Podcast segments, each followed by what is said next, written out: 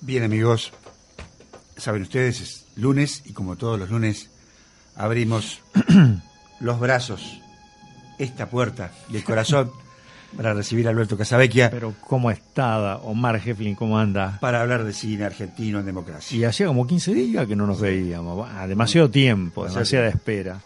Bueno, mira, hoy vamos a hablar de, de, de uno de los próceres del cine argentino que es Hugo Santiago. Hugo Santiago eh, es un director argentino que ha vivido la mayor parte de su vida en París, eh, tiene 77 años y dirigió su primer film, Invasión, cuando tenía 30 años. En el momento del rodaje, con la censura de Onganía, atravesando toda la producción cultural argentina, Invasión generó una gran expectativa. ¿Por qué? Porque en el set estaba nada menos que Jorge Luis Borges. Ah, la ah, que había escrito el guion con Santiago sobre un cuento que habían escrito él, eh, Jorge Luis Borges, y Adolfo Bioy Casares, su amigo. En su momento, eh, Borges definió invasión con estas palabras, digamos, ¿no? Dijo, es la leyenda de una ciudad, imaginaria o real, sitiada por fuertes enemigos, y defendida por unos pocos hombres que acaso no son héroes, bien borgiano, ¿no? Lucharán hasta el fin sin sospechar que su batalla es infinita. ¿Mm? Esta película se estrenó el 16 de... ¿Cómo? Pavada. Pavada de planteo. Claro. Es lo que, lo que después eh, Hugo Santiago va a llamar eh, el, cine, digamos, como la literatura fantástica porteña. Él sostiene hoy esa, esa, hipótesis, ¿no? Que eh, hay una literatura fantástica porteña y la verdad es que eh, en, este caso se cumple por una cantidad de circunstancias. Eh, la, esta, esta película de Hugo Santiago es una película de culto. tiene valores para hacerlo. Pero confrontó en su momento, y vamos a hablar de eso, porque de lo otro se, han escrito libros, eh, confrontó con otra gran película que fue La Hora de los Hornos. Y de alguna manera marcaba eh, esta división que aún sigue vigente entre peronismo y antiperonismo. La película se estrenó el 16 de octubre de 1969 en el cine hindú de la calle Lavalle Recordemos que el Cordobazo había ocurrido el 29 de mayo de 1969, es decir, que esta película se estrena cinco meses después, menos, eh, en un clima eh, como el que estamos describiendo, ¿no? Eh, profundamente político. ahora bien, el film porta, a la manera de, vamos a, a, citar una palabra cara a Borges, una misteriosa cifra ya que sin proponérselo, así lo pongo entre comillas, según las palabras de Hugo Santiago, en la película retrata la asfixia social que producían los últimos años de la dictadura de Onganía y sobre el final acierta con una profecía. Don Porfirio, hasta ese momento el anciano líder de la resistencia de la película, al verse derrotado por los invasores, le dice a los jóvenes tantos años preparándolos, ellos ya están adentro. Ahora la resistencia empieza, les toca a ustedes, los del sur. Eso le dice eh, don Porfirio a, un grupo de jóvenes que hay en, en, la película y que ese grupo de jóvenes está comandado por Irene, que lo interpreta Olga Zubarri, y que es la líder de la columna del sur. Olga Zubarri, Irene, comienza a repartir armas. Cuando le toca el fierro al más destacado de los resistentes, eh, interpretado por un joven Lito Cruz, este le dice a Irene, mira vos qué profético, ¿no? Ahora nos toca a nosotros, pero tendrá que ser de otra manera.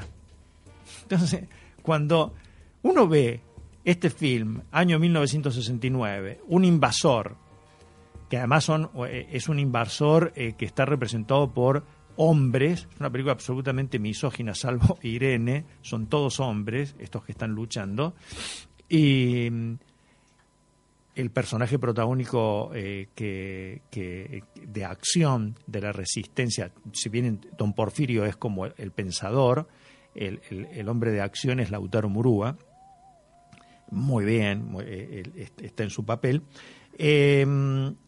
Vos te estarás preguntando, Omar, ¿Qué hacía un conservador como Borges firmando una especie de historia de la resistencia peronista, habiendo sido él uno de los defensores de la Revolución Libertadora, que derrocó a Perón en el 55? Borges todos sabemos que estuvo feliz por ese evento. Este film, bueno, como decíamos, es otro ejemplo de esas posiciones antagónicas eh, que se caracterizarían por pensamiento nacional versus república, etcétera, ¿no? Y obviamente es el film Invasión. Esta cuestión aún no dirimida hasta no dirimida en la cultura argentina, ¿no? En, un montón de, en un montón de ámbitos, pero particularmente en la cultura. Y vos sabés qué curioso, porque parece que hay como una especie de club secreto que sostiene a Invasión hasta mm. hoy, mm. porque acaban de hacer eh, una película que se llama El cielo del centauro, que es la, la, película que vuelve, eh, que, que representa de alguna manera el retorno de Hugo Santiago dirigiendo en la ciudad de Buenos Aires, que, de la cual vamos a hablar la semana que viene, que es un film basado en invasión, es decir, que es ah, como una invasión contemporánea. Eh, y en esa película están una cantidad de jóvenes sumamente talentosos, entre ellos Mariano Ginás, del grupo El Pampero, que han rodeado al maestro Hugo. Santiago, como dije recién de 77 años, un hombre con, una, con ideas muy claras y con, con y en, la celebración, para celebrar su retorno, eh, lo han acompañado en este proyecto del Silo del Centauro y además le han hecho un film que es como una especie de making of que se llama El Teorema de Santiago, en donde se lo ve dirigiendo el Silo del. Centauro y exponiendo sus ideas cinematográficas, que son muchas y son muy determinantes, ¿no? No, por favor. Como podemos ver, el Cine Club Municipal, con este programa, este hermoso programa que se dio entre el 31 de marzo, primero y 2 de abril, eh, puso en pantalla con una extraordinaria calidad de proyección tres films eh, de la más alta cinefilia, ¿no? Ahora, nosotros vamos a seguir indagando en esto que nos gusta, porque no somos críticos, eh, en esto que nos gusta, que es darle un contexto histórico a este evento cultural. ¿Por qué traemos invasión?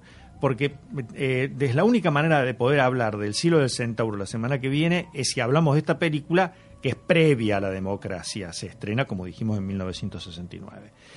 Vamos a volver entonces en esta máquina del tiempo a 1969 y vamos ahí a observar que la crítica la recibió a Invasión con elogios al momento de su estreno. El público, en tanto, la ignoró. ¿por qué, che, si el público de Buenos Aires eh, estaba al tanto de la Nouvelle Vague francesa, eh, de hecho los realizadores como Rodolfo Kuhn habían hecho Los jóvenes viejos en, 1962, Leopoldo Torre Nilsson había hecho La terraza en el 64, Fabio había hecho Crónica de un niño solo en el 65, es decir, que en el 69 el público estaba absolutamente maduro para recibir este film, que es un film eh, de algún modo que toma la idea de, plano de eh, la Nouvelle Vague. Eh, además tenía una banda sonora hecha en el laboratorio mm, de música experimental del Instituto Di Tella, que fue un laboratorio de música eh, absolutamente mm, top para la época en todo el continente.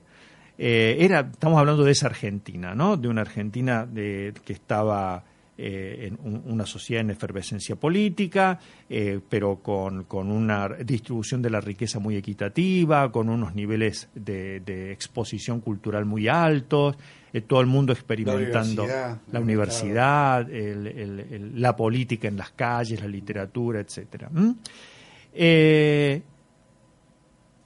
Yo creo que eh, la, ignoró porque la consideró a invasión, el público ignoró eh, porque la consideró a, invasión una película tilinga.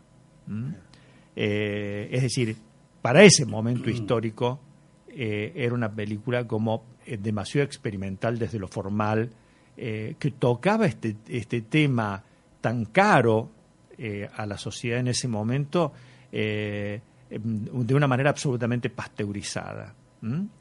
Y además estaba firmado por Borges y por Bioy Cáceres, que Mm. eh, la, la gente que hizo el Cordobazo lo tenían, lo tenían calado, probablemente por- mal calado, Sí, sí, sí, porque pero bueno, se va a reivindicar la También figura. tenían sus motivos. Pero también tenían sus motivos, había. claro. En ese momento, digamos, había muy corta distancia como para, para ser objetivo Imposible, sobre, claro, sobre la obra de Borges y Bioy Casares. Eh, Gonzalo Aguilar, que es un teórico eh, que escribió, eh, que permanentemente vive escribiendo sobre cine argentino, pero en este caso concreto en el 2009 escribió Episodios cosmopolitas de la cultura argentina en, la, en la editorial Santiago Arcos, comenta el clima de los intelectuales posterior al cordobazo. Dice que el golpe de Onganía, interpretado por los sectores de izquierda como el fracaso de las salidas democrático-burguesas y complementariamente como el anuncio de un cambio revolucionario, en tanto que los acontecimientos de Cuba, Argelia y Vietnam parecían avalar esta creencia, poco a poco, para muchos artistas e intelectuales, se imponía la idea de que era necesario subordinar las diferentes prácticas artísticas a las luchas políticas de liberación nacional.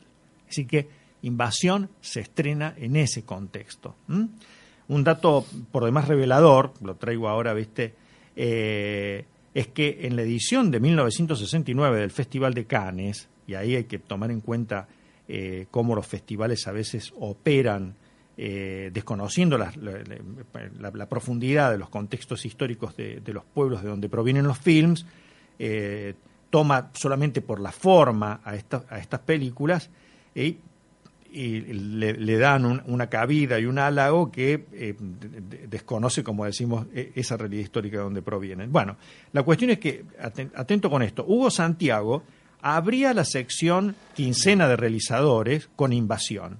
Y Solanas y Getino hacían lo propio en la Semana de la Crítica con la Hora de los Hornos. Vos mirá qué claro. momento histórico eh, de- donde dos films se contraponen de tal manera. Y yo debo decir, Omar, que no me parecen películas antagónicas, sino eh, son películas complementarias. Claro, sí, Creo sí, que sí, el antagonismo consistió en que Santiago y todos los que llevaron en Argentina Invasión a hacer una película de culto, cosa que hablamos hace un rato, intentaron pasteurizarla de su carga ideológica, una vez más entendiendo que arte y política eran incompatibles.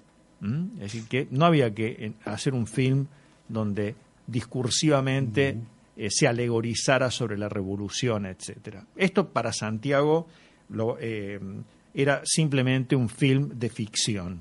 ¿Mm? Sobre el tema de comparar ambos films, en ese mismo artículo de Gonzalo Aguilar, Episodios cosmopolitas en la cultura argentina, dice, mientras la hora de los hornos persigue el impacto del testimonio, invasión recurre a la refracción propia de la ficción. Mientras que la película de Solanas intenta anclar todas las imágenes en la acción directa, la película de Santiago la subordina a la delectación estética, en un género que Borges denominó de situación fantástica.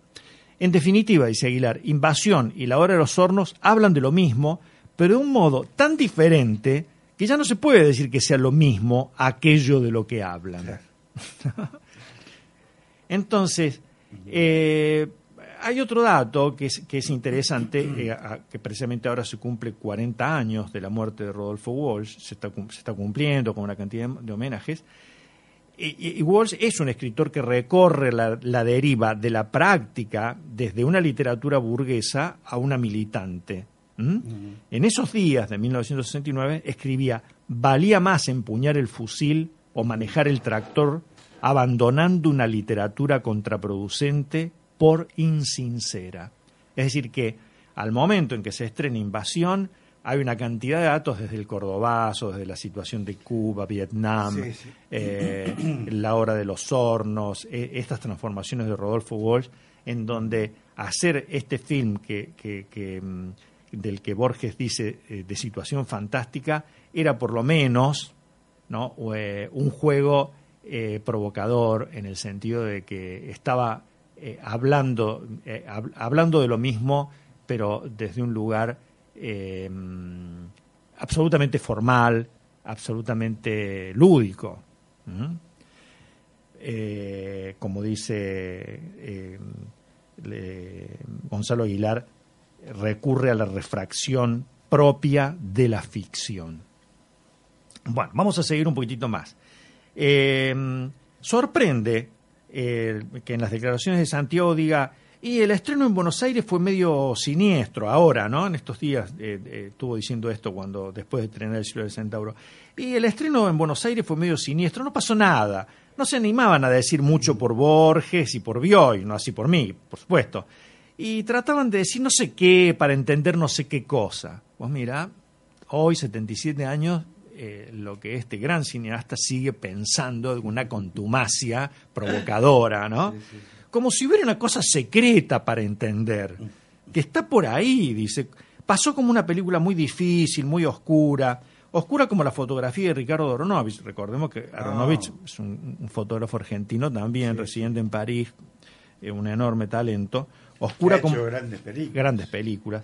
Oscura como su imagen, como todos esos ruidos, dice Santiago, que Santiago que estamos hablando, el propio autor, ¿no? Como todos esos ruidos y que no se entendían y que no se entendía mayormente nada.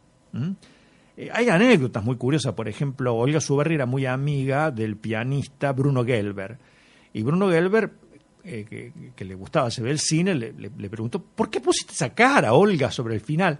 ¿Qué sé yo? Yo hice esa película y nunca entendí nada de lo que iba. Hay otra anécdota también que se cuenta, que eh, Borges se junta con con la directora de la revista Sur, con Victoria Ocampo, y Victoria Ocampo le dice, pero ¿por qué esto? Eh, y, después esto otro, no tiene relación. No sé, Victoria, pero, decía Borges, pero en, los papeles funcionaba.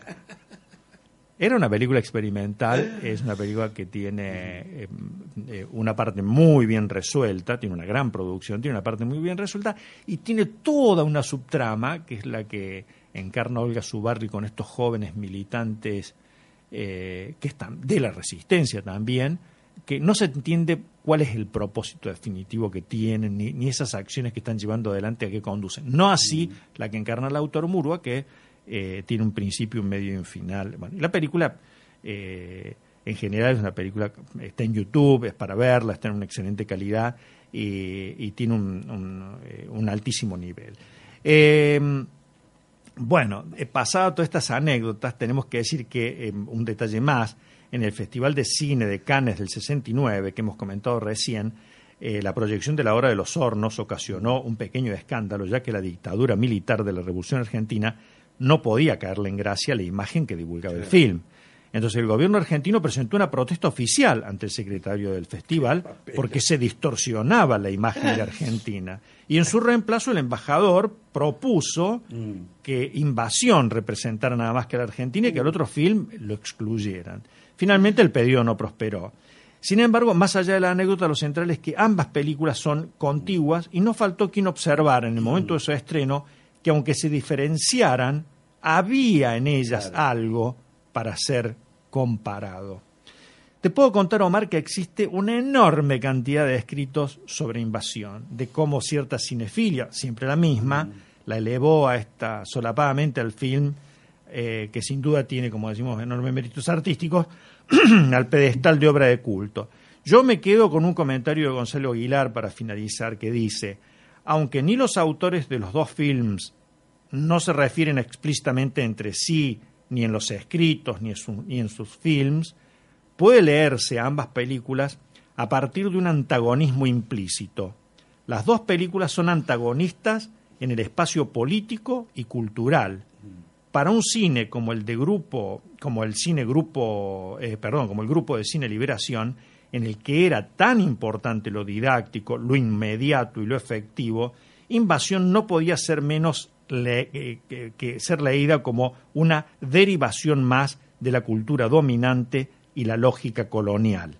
Para Invasión, en su apuesta por la elaboración esteticista de las imágenes y por su ritmo moroso, la urgencia y la instrumentalidad de la hora de los hornos no podían menos que resultar simplificadoras y autoritarias. Este antagonismo también puede definirse en términos estrictamente cinematográficos, dado que Invasión es un representante del cine de autor, o de lo que Solanas denominó segundo cine, basados en una idea dicotómica de la ficción, mientras la película de Solanas intenta anclar, dice Aguilar, todo este comentario es de Aguilar, todas las imágenes, eh, em, perdón, eh, eh, basados en una idea dicotómica de la cultura y en el eslogan que toman de Fanon, tanto Getino como Solanas, que dice que todo espectador, entendiendo espectador como aquel sujeto que no acciona, sino que observa, es un cobarde o un traidor. Solanas y Getino abandonaron progresivamente el espacio del cine como institución estética para pasar al cine como instrumento político. Bueno, ese es el comentario de hoy sobre la revista, eh, sobre la película Invasión, en ese contexto histórico tan particular que le tocó eh, eh, ser estrenada y que de alguna manera opacó, opacó su, grandeza y estuvo muchísimos años esperando poder ser vista con menos apasionamiento y con más delectación. Alberto, muchas gracias. Gracias a vos, Omar.